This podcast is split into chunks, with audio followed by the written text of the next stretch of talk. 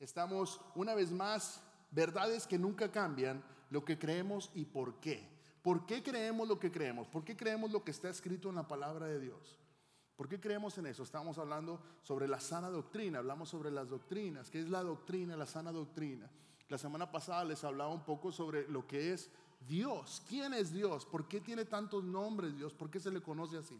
Y entonces, eh, una de las cosas que quiero que, que entendamos que esta serie ha sido enfocada para formar creyentes que comprendan las verdades de lo que nosotros creemos aquí, las verdades cristianas. Entonces, ¿para qué se hace esto? ¿Por qué queremos enseñar esto? Porque el aprender doctrina y la sana doctrina capacita a los cristianos para comprender, articular y defender las verdades cristianas básicas. Esto ya se los dije por tres semanas. Acuérdense de esto. ¿Para qué es esto? Esto es para prepararnos, para que estemos listos para presentar defensa a lo que tú y yo creemos. Y si hay dudas, es por eso que estamos haciendo aquí. Muchas iglesias, y los que han estado en diferentes iglesias se van a dar cuenta que no es muy común hablar de doctrina, y mucho menos tomarnos una serie tan larga de ser tan específico en cosas. Entonces, hoy quiero que entendamos que todas estas verdades son verdades que inspiran, verdades que son fundamentales y son verdades que perduran. Son cosas que nunca, nunca cambian. Entonces, el conocer verdaderamente al Padre me ayuda a tener una dependencia plena de Él, porque entiendo su amor y su poder. Y hoy vamos a estar estudiando la doctrina de la Trinidad. Ese es el tema de hoy, la doctrina de la Trinidad. Entonces, ¿qué es doctrina? La Real Academia Española, una vez más, enseña que se da para instrucción de alguien. Son enseñanzas que se dan para instrucción de alguien. La doctrina cristiana es la enseñanza que se encuentra en la Biblia acerca de quién es Dios, quiénes somos nosotros, por qué existe el mundo y así sucesivamente. Son doctrinas, enseñanzas que se van pasando. Eh, el diccionario teológico lo describe como mostrar, instruir y enseñar. Entonces, la doctrina de la Trinidad se refiere a la creencia de un solo Dios en tres personas. En tres personas distintas, cada una de las cuales se complementa, eh, eh, es complementada, divina y coigual en esencia, pero en una sola función. Y vamos a eh, explicar esto un poquito más porque a veces es un poquito difícil de entender. Entonces, la doctrina de la Trinidad se refiere a la creencia en un solo Dios, en tres personas distintas cada una de las cuales es completamente divina, completamente igual, coigual, en esencia, pero en función única. Cada uno tiene su propia función. La Trinidad es una doctrina central del cristianismo. Nosotros creemos en el nombre del Padre, del Hijo y del Espíritu Santo. Lo vimos ahorita, cuando estábamos bautizando. Sí, a Brian, que el Señor está haciendo cosas grandes con Brian. Brian me contaba ahorita cómo el Señor le puso todas las luces en verde porque venía tarde. Y el Señor, hasta la vuelta para la izquierda, ibas a dar vuelta, ¿no? Y, el Señor puso todo. Dice, yo me quedo sorprendido. Yo pensé que no iba a llegar. Entonces, si no te has conectado a un grupo de vida, te invito. ¿sí? Hay más personas que han sido transformadas por el hecho de estudiar la palabra de Dios juntos. Eso es lo que hacemos en un grupo de vida. Entonces, volvemos una vez más aquí. Eh, quiero enfatizar que la palabra Trinidad, escuchen bien esto, y quiero que eso lo aprendan, la palabra Trinidad no viene en la palabra de Dios. No lo vas a encontrar en la Biblia. ¿Estamos? Y entonces te va a decir, pastor, ¿y por qué creen en la Trinidad? A eso vamos a hablar ahorita. ¿Sí? Pero la palabra Trinidad, si tú haces, lo buscas en la palabra, si tienes el Bible app y busca Trinidad, no te va a aparecer ningún versículo que diga Trinidad. Ninguno. A lo largo de la Biblia vemos como el Padre, el Hijo y el Espíritu Santo trabajan juntos para llevar a cabo la obra de Dios. Por eso es importante que entendamos la doctrina de la Trinidad y cómo se relaciona con mi fe, con tu fe y nuestra vida diaria. Para hablar sobre la doctrina quiero enfocarme en tres puntos que vamos a desenglosar. ¿Quién es el Padre? ¿Quién es el Hijo? ¿Y quién es el Espíritu Santo? Esta última semana hablamos de quién es el Padre, quién es Dios. Él fue el creador, Elohim, el creador, el Dios creador. La Trinidad siempre se muestra a Dios Padre, Elohim, que es el Dios creador, como el mayor. Está el Padre, está el Hijo como segundo y el Espíritu Santo como tercero. Pero todos estos tienen una misma esencia. Por mucho tiempo la gente ha tratado de hacer analogías Hacen muchas analogías para explicar la Trinidad, pero no hay nada en esta tierra que tú puedas relacionar directamente a la Trinidad. Una de las cosas que se utiliza mucho es el agua. ¿Has escuchado eso? Dice, es que el agua la puedes poner en sólido, líquido y gaseoso. Pero ¿sabes qué es lo que pasa con el agua? Es que cuando el agua está en su estado sólido, no es líquido ni gaseoso. Cuando está en su estado líquido, no es ni sólido ni gaseoso. Cuando está en su estado gaseoso, no está ni en sólido ni en líquido. Sigue siendo H2O, el agua, el H2O, pero no es lo mismo. ¿Sí me están siguiendo? Ahora, yo soy una persona que soy muy visual. Trabajé eh, en la ingeniería mecánica por 17 años casi y entonces para mí yo mucho tengo que ver. Entonces hice un pequeño video eh, hoy en la mañana para tratar de explicar cómo funciona. Y lo vi hace mucho, hace unos un par de, meses y no es que años. Ah, ese, eh, ese, es el último, es el primer video. Vemos a, necesito ir al primer video. Ese es el último. Ese de aquí. Esto es lo que se llama un, un tetrahedron o un tetraedro en español, no me hace esa palabra. Tetrahedron eh, da, la, eh, la, mención de que son cuatro lados en un triángulo. Para los matemáticos o los que les gusta la ciencia, tetrahedron es lo que hace. Si tú lo ves, está en un, en un plano tridimensional. En la parte de abajo tenemos Padre, Hijo y Espíritu Santo, es uno solo. Nosotros estamos en la parte de, de dos dimensiones, bidimensional, que es la parte de arriba. ¿Sí? Entonces, cuando tú lo ves de esta manera, vas a ver que el Espíritu de Dios, Dios Padre y Dios Hijo son uno solo. ¿Me están siguiendo? Yo soy muy visual, todo eso fue, hasta le pregunté a mi esposa si tenía sentido, entonces si no tiene sentido la regañan a ella. ¿sí? Entonces, hay un segundo video, hay un siguiente video, donde es el Padre, perdón por los ángulos porque es la manera que lo podía mover, eh, el Hijo Jesús, pero ves cómo está apareciendo uno solo. Espíritu Santo, empieza a salir uno solo. Ves a Dios en el principio. Cuando vamos al Antiguo Testamento, tú puedes ver a Dios como el Elohim, el Roy, el Shaddai, ¿te acuerdas? Es uno solo. Después está el Hijo. Viene el Padre, lo ves a él solo. Después viene el Hijo, porque es cuando viene, les mandaré, sí, viene, viene Jesús a la tierra. Y después dice, les dejaré el consolador. Y vamos a entrar un poquito más. ¿Me está siguiendo? Entonces estamos, es la misma esencia, pero nosotros que estamos de este lado solamente vemos la partita azul. ¿Ves cómo va apareciendo? Pero lo que la palabra de Dios me dice es que son tres en uno, que es el siguiente video. El siguiente video dice, aquí vemos los tres en uno. ¿Ves cómo están uno solo? Y cuando lo volvemos al plano donde nosotros, tú y yo podemos ver, donde nosotros vivimos, los vemos individuales. Padre, Hijo y Espíritu Santo. El agua no puede hacer eso. El agua no puede hacer eso. O es sólida, o es líquida, o es gaseosa. Pero no puede ser los tres en uno. Y aquí vemos que el Señor es tres en uno. No hay nada en esta tierra que lo puedas comprender y mi mente acelerada pensé que era una buena manera de hacerlo, ¿sí? Eh, una manera de, comprenderlo. Es un tetrahedron. Eh, si lo buscan, es bien interesante ver cómo se formó una rueda que es en forma triangular y funciona como una rueda regular. Se los dejo de tarea. ¿Sí? Entonces, ¿entendemos ese concepto? Sí, está medio loco, pero espero que tenga sentido en la manera que lo quise explicar entendemos que el Espíritu Santo, Dios Padre y Dios Hijo son tres en uno. Tres en uno solo. Y son tres a la misma vez. No importa si lo veo como Padre, si lo veo como Hijo, si lo veo como Espíritu, es exactamente lo mismo. ¿Estamos bien? ¿Vamos bien hasta ahí? Entonces, fíjate lo que dice ahí. Con esto en mente ahora vamos a hablar de las funciones específicas del Padre, del Hijo y del Espíritu Santo. Yo, y aquí donde quiero comenzar, ¿qué nos dice la palabra de Dios sobre la Trinidad? Un Dios trino, un Dios que es tres en uno y uno a la misma vez. Un ejemplo que escuchaba, eh, no me acuerdo si era ah, el, autor William Lane, ah, Craig, ah, Lane, no, perdón, Nabil Qureshi, un defensor de la fe, un apologista. Un apologista.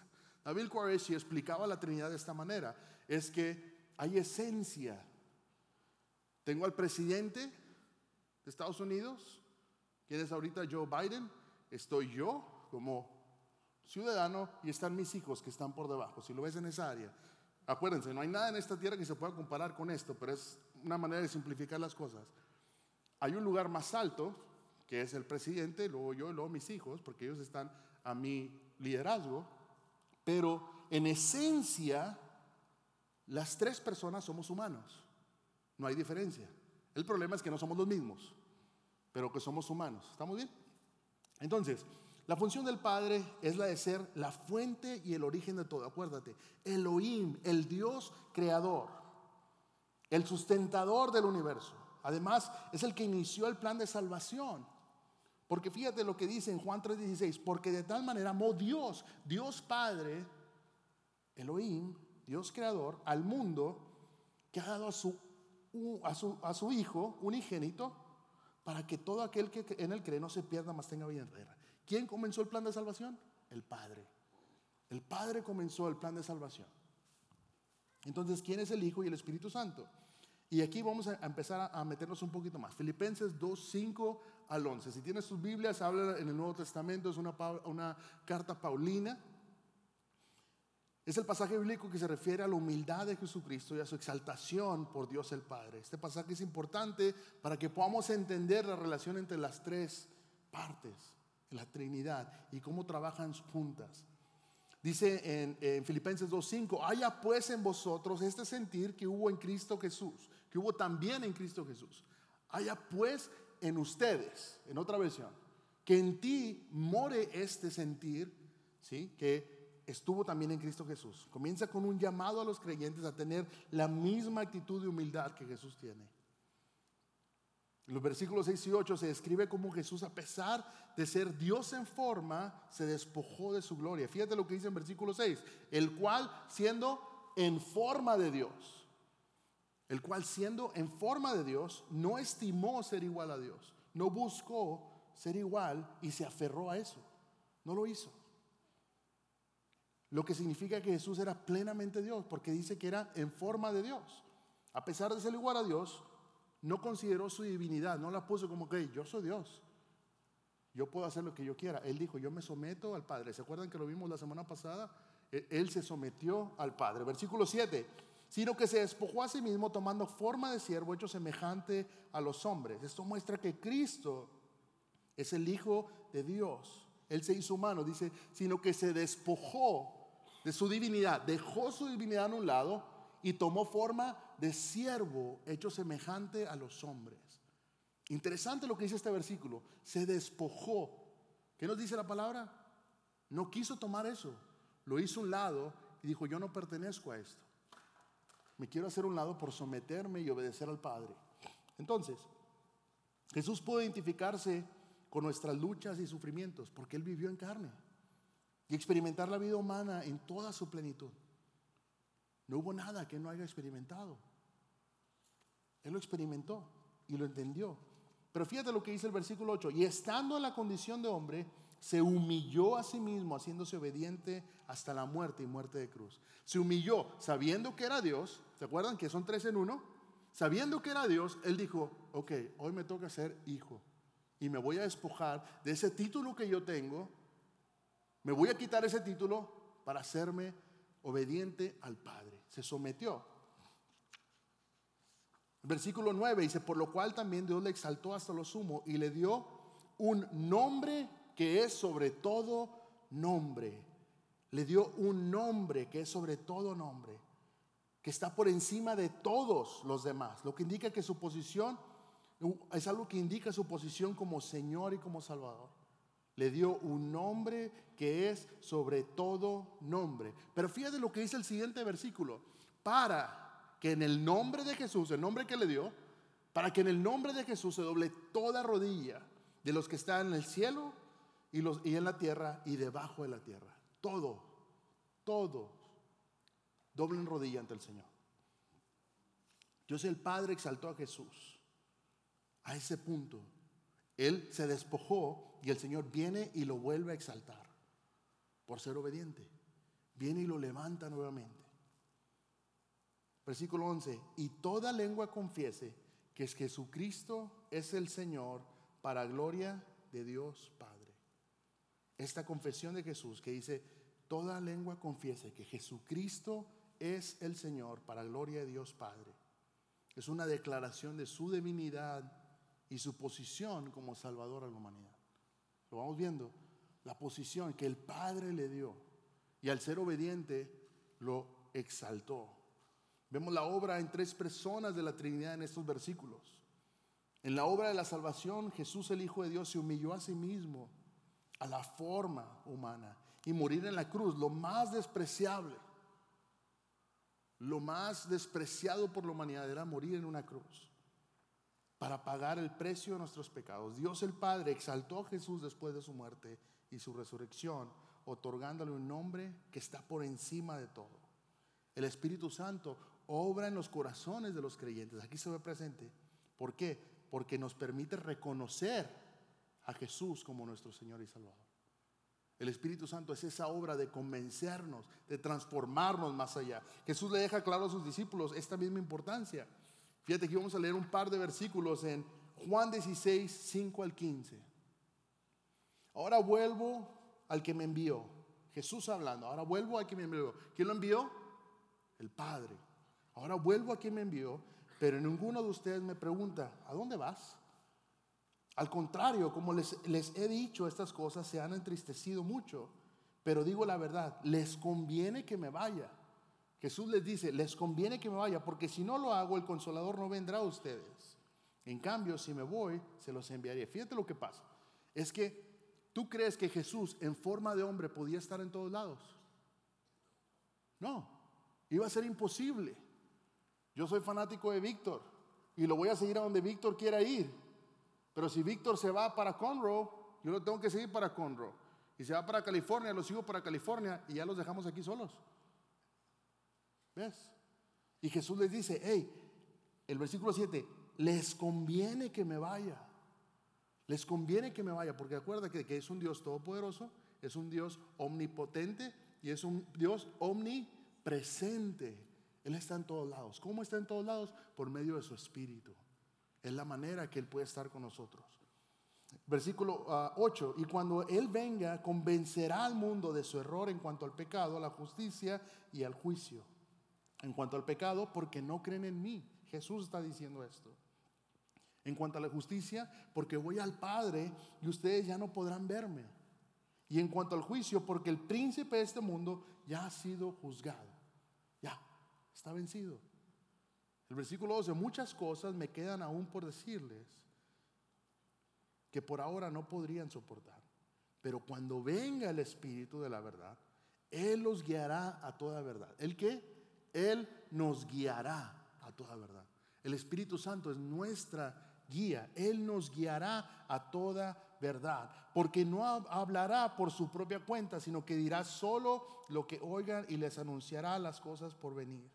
Él me glorificará porque tomará de lo mío y se dará a conocer a ustedes. Tomará de lo mío, esencia. Esencia del Padre, del Hijo, y eres una esencia, el Espíritu que llega con nosotros. Todo cuanto tiene el Padre es mío. Por eso les dije que el Espíritu tomará de lo mío y se lo dará a conocer a ustedes. Dentro de poco ya no me verán, pero un poco después volverán a verme. Y todo ojo le verá. Lo vamos a ver nuevamente. Pero ves la esencia. Él viene y dice, ahora regreso al que me envió. Ya estoy aquí. El Padre, el Hijo, ¿te acuerdas cómo iba la esfera? Y solamente veíamos a uno. Estaba Dios, después viene Jesús y ahora te deja el Espíritu Santo. Pero entendemos que Dios es un Dios trino, que cuando lo volteamos podemos ver a los tres en uno, en una sola, en una sola persona. En cuanto al pecado, el Espíritu Santo convencerá al mundo de que, de que no creen en Jesús. En cuanto a la justicia, el Espíritu Santo demostrará que Jesús es justo y va al Padre. Y en cuanto al juicio, el Espíritu Santo demostrará que el príncipe de este mundo, Satanás, ya ha sido juzgado. Vamos viendo cómo el Espíritu Santo empieza a trabajar ahí. Jesús también afirma que el Espíritu Santo les guiará toda verdad y les anunciará las cosas por venir. El Espíritu Santo no hablará por su propia cuenta, sino que irá solo lo que oiga. ¿Lo viste? Solo lo que él oiga lo va a replicar y lo va a decir. Y cuando vemos quién es el Espíritu Santo y dónde se menciona, lo puedes ver desde el principio. ¿Has leído Génesis? ¿Qué dice? ¿Qué dice Génesis 1.1? A ver, a ver, a ver, otra vez. En el principio creó Dios los cielos y la tierra. Y después dice, la tierra no tenía forma, estaba desordenada y vacía. las tinieblas cubrían el abismo y el Espíritu de Dios, el que ya estaba allí, el Espíritu de Dios se movía sobre la faz de la tierra, la faz de las aguas. Y en otras versiones dice aquí, se venía sobre la superficie de las aguas. El Espíritu de Dios se paseaba. Ya estaba, ¿te acuerdas? En el Nuevo Testamento Jesús habla del Espíritu como una persona separada del Padre y del Hijo, una tercera persona. Pero es en esta unión que, que, son ellos en uno solo. Juan 14, 16 dice, yo rogaré al Padre y os dará a otro consolador. Yo ya estaba aquí. ¿Se acuerdan que Él estaba consolando los corazones, transformando los corazones, alineándolos hacia el Padre? Para que estén con vosotros para siempre. El Espíritu de verdad, el cual el mundo no puede recibir porque no le ve ni le conoce, pero vosotros lo conocéis porque mora con vosotros mora con ustedes y está y estará con ustedes. El Espíritu va a estar con nosotros, nos va, nos va a guiar, nos va a consolar. La Biblia nos muestra que el Espíritu Santo es el consolador, el que nos ayuda y nos guía en nuestro caminar. Juan 14, 26, un poquito más adelante, dice, pero el consolador, el Espíritu Santo, a quien el Padre enviará en mi nombre, les enseñará todas las cosas y les hará recordar todo lo que les he dicho. Él les va a recordar. Él viene y nos dice, el Espíritu nos redarguye. ¿Sabes lo que es? Es cuando yo meto la pata, viene y me dice. Así como mis hijos, papi, tú dijiste que iba a hacer eso y no lo hiciste. Papi, tú dijiste que nos ibas a llevar a Disney y no nos llevaste. Es un hecho, no pudimos llevar a mi hija. Pero la vamos a llevar, por fe. Es por fe. Pero ¿qué es lo que pasa? Ellos ellos nos recuerdan, ¿verdad? El Espíritu Santo viene y te recuerda y te dice, hey, Él les enseñará todas las cosas y les hará recordar todo lo que les he dicho. Hey, ama a tu prójimo. No peques. Mira, si tú ya viste una mujer con los ojos deseosos, ya pecaste en tu corazón. Viene y nos recuerda. El Espíritu Santo viene y te recuerda cosas. Si no mientas. Todo eso. Por lo tanto, el Espíritu Santo convence al mundo capacitándolo a los discípulos para que den testimonio de Jesús. Tú y yo somos discípulos. ¿Te acuerdas que lo vimos? Cuando vimos la serie de palabras desde la, desde la cruz. Palabras en rojo. Y veíamos que nosotros somos discípulos. Tú y yo somos discípulos. Dios bendice esta combinación única.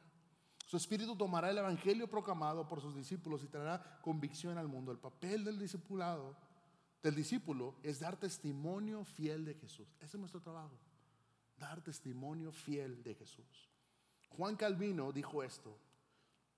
¿Cómo puede la voz de alguien penetrar en las mentes, arraigar en ellas y finalmente producir frutos que conviertan los corazones de piedra en corazones de carne y renueven a las propias personas, a menos que el Espíritu de Cristo haga viva la palabra? ¿Cómo? Porque el Señor transforma nuestro corazón. Es el Espíritu Santo que viene. Dios no da a los discípulos una tarea imposible. No nos da una tarea imposible, ni a ti ni a mí. Cuando se enteraron debieron de pensar, no hay manera que podamos hacer esto. No hay manera que lo podamos hacer. La gente no nos escucha.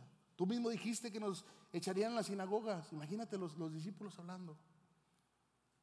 Esto es una locura, no hay manera que podamos hacer esto, que, esto funcione. No hay manera. Tenían razón, no había manera de que cumpliera todo lo que se prometió y ordenó. No, perdón, no hay manera de que pudieran hacer que esto funcionara. Pero Jesús, a través del poder del Espíritu, les dijo, pueden cumplir todo lo que les he ordenado.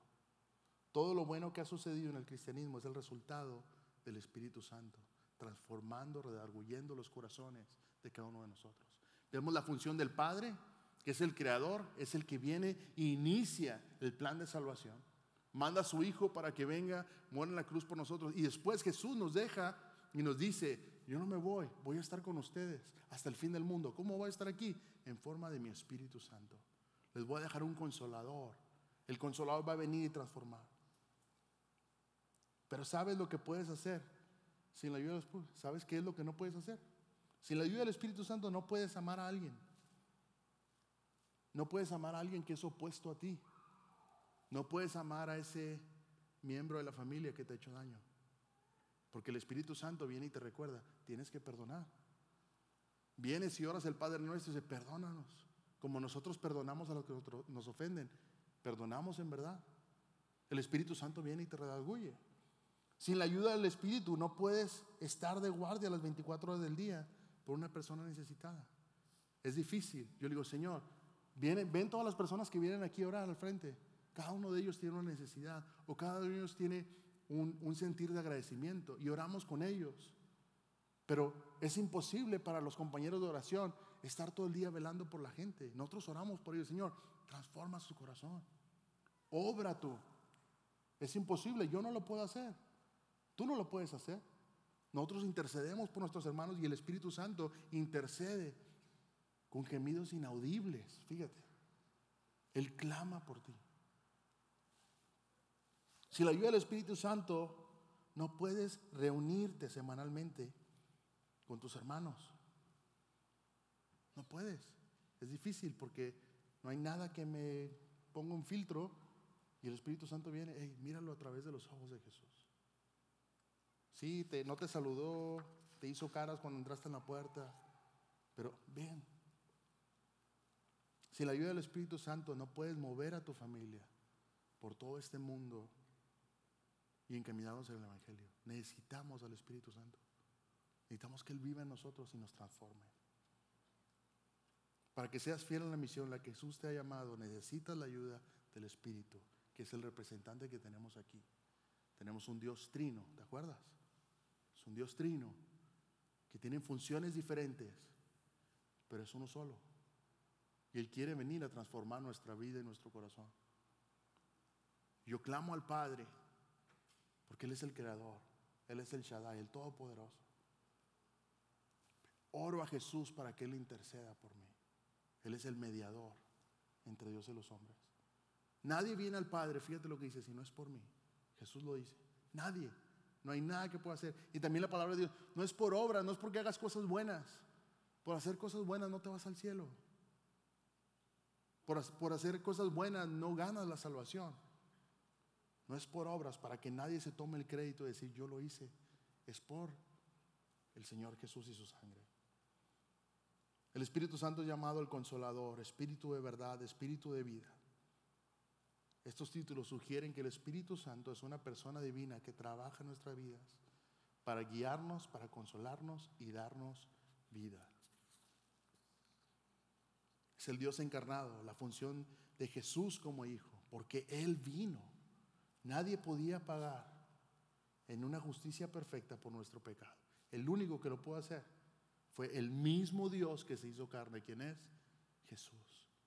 El Hijo, como Hijo, para venir a morir por nuestros pecados. Les dejaré un consolador, el mismo Jesús en la persona del Espíritu, en la misma esencia en cuanto al Padre. En resumen, la doctrina de la Trinidad nos enseña que Dios existe como tres personas, distintas pero inseparables, el Padre, el Hijo y el Espíritu Santo. Cada persona de la Trinidad tiene un papel específico en nuestra vida y en el mundo y es importante que la podamos entender. Es importante que puedas entender sus funciones. En el Padre vemos la soberanía y el amor de Dios. Él, es soberano, Él reina, Él decide. En el Hijo vemos la salvación y la gracia. Él vino y murió por ti y por mí. Él derramó su sangre en la cruz por ti y por mí. Y en el Espíritu Santo vemos la guía y el poder de Dios. Que Dios nos ayude a seguir creciendo en nuestra comprensión y amor por la Trinidad, por ese amor, por ese Dios trino que es tres en uno. Entonces, cuando las circunstancias estén completamente fuera de control, ¿a quién vas? ¿Dónde está tu ancla? ¿Dónde está nuestra ancla? ¿Cómo afrontamos los, los problemas de esta vida. Nuestra una, única y constante reside en la palabra y el carácter de Dios. Nuestra esperanza desde ahí. Fíjate por qué. Porque Él te ama. Él me ama. Él nos ama. Romanos 8, 38 y 39. Pues estoy convencido que ni la muerte, ni la vida, ni los ángeles, ni los demonios, ni lo presente, ni lo porvenir, ni los poderes, ni lo alto, ni lo profundo, ni cosa alguna en toda la creación. ¿Qué dice aquí? podrá separarnos del amor de Dios que nos ha manifestado en Cristo Jesús, nuestro Señor, tu Señor. Él te ama. Pero no solamente eso, no estás solo, no estamos solos. El Señor mismo en Deuteronomio 31.8 marchará al frente de ti y estará contigo, nunca te dejará ni te abandonará. No temas ni te desanimes. Él es mi estandarte. Él va delante de mí. Él es mi representante. Romanos 8:28, todo lo hace para bien porque le amamos. Ahora bien, sabemos que Dios dispone todas las cosas para el bien de quienes lo aman. ¿Para el bien de quién? De quienes lo aman. Los que han sido llamados de acuerdo con su propósito. Nuestra perseverancia será eternamente recompensada. Según de Corintios 4:16. Por tanto, no nos desanimemos. Al contrario, aunque por fuera nos vemos desgastados, ¿te ves desgastado por fuera? Yo estoy lleno de canas. Estoy desgastado. Y estoy joven, eso creo. Aunque por fuera nos vemos desgastados, por dentro nos, vemos, nos vamos renovando día tras día. Nos vamos renovando día tras día. Pues los sufrimientos ligeros y efímeros que ahora padecemos producen una gloria eterna que vale muchísimo más que todo sufrimiento. Así que no nos fijamos en lo visible, sino en lo no, en lo invisible, ya que no, lo que no se ve es pasajero, mientras lo que no se ve, lo que se ve es pasajero, lo que no se ve es eterno. El Señor es eterno. Comprender estas verdades cambia nuestras circunstancias, cambia nuestra perspectiva. Mantengámonos fuertes, anclados a ese Dios trino, que es un Dios poderoso, un Dios de amor, un Dios vivo, un Dios que dio su vida en la cruz y un Dios que está con nosotros y nos consuela.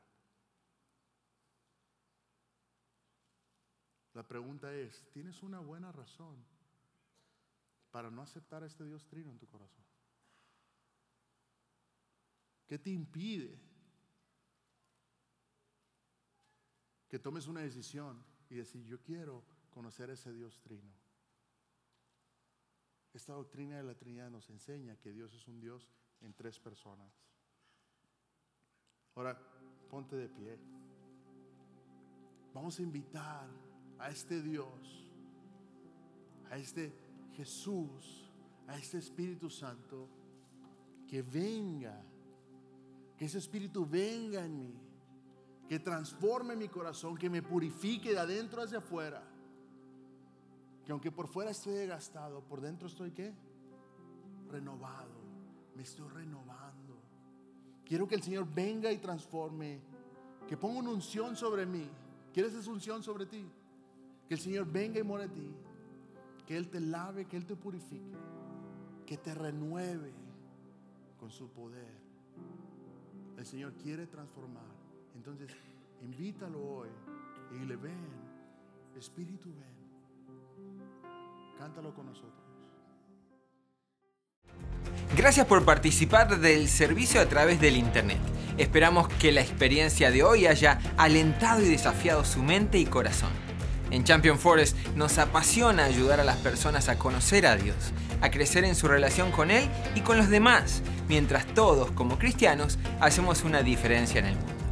Nos encantaría tener la oportunidad de hablar y orar con usted le invitamos a que ingrese a championforest.org diagonal conectar para que podamos estar en contacto.